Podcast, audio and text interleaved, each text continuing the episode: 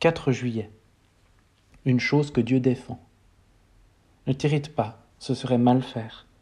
Psaume 37, verset 8. S'irriter, c'est s'appauvrir, soit au point de vue de la pensée, soit au point de vue de l'âme. Il est difficile de dire ne t'irrite pas, mais il est plus difficile d'être soi-même assez fort moralement pour ne pas s'irriter. Tant que l'épreuve ne nous atteint pas, que nous ne vivons pas, comme beaucoup de nos contemporains, dans la déroute et l'angoisse, nous parlons aisément de nous reposer sur le Seigneur et d'attendre patiemment sa délivrance.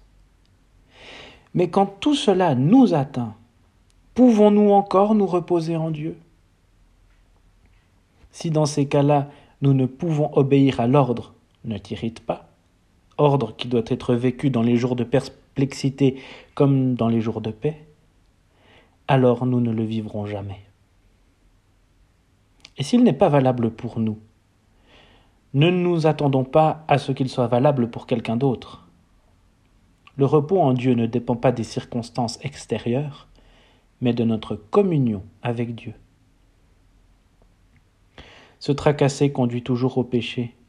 Nous nous imaginons qu'une certaine dose d'anxiété et de soucis est une preuve de sagesse, mais cela révèle seulement notre lâcheté. L'irritation en face des circonstances prouve que nous tenons à choisir notre propre chemin. Notre Seigneur ne s'est jamais fait de soucis. Il n'a jamais été anxieux, car il n'était pas venu accomplir sa propre volonté, mais celle de Dieu. Si nous sommes enfants de Dieu, il est mal de nous irriter. Vous entretenez peut-être la pensée que vos difficultés dépassent les possibilités de Dieu eh bien mettez de côté toutes vos suppositions ridicules et demeurez à l'ombre du Très-Haut. Engagez-vous devant Dieu à renoncer à l'inquiétude pour cette chose qui vous tourmente.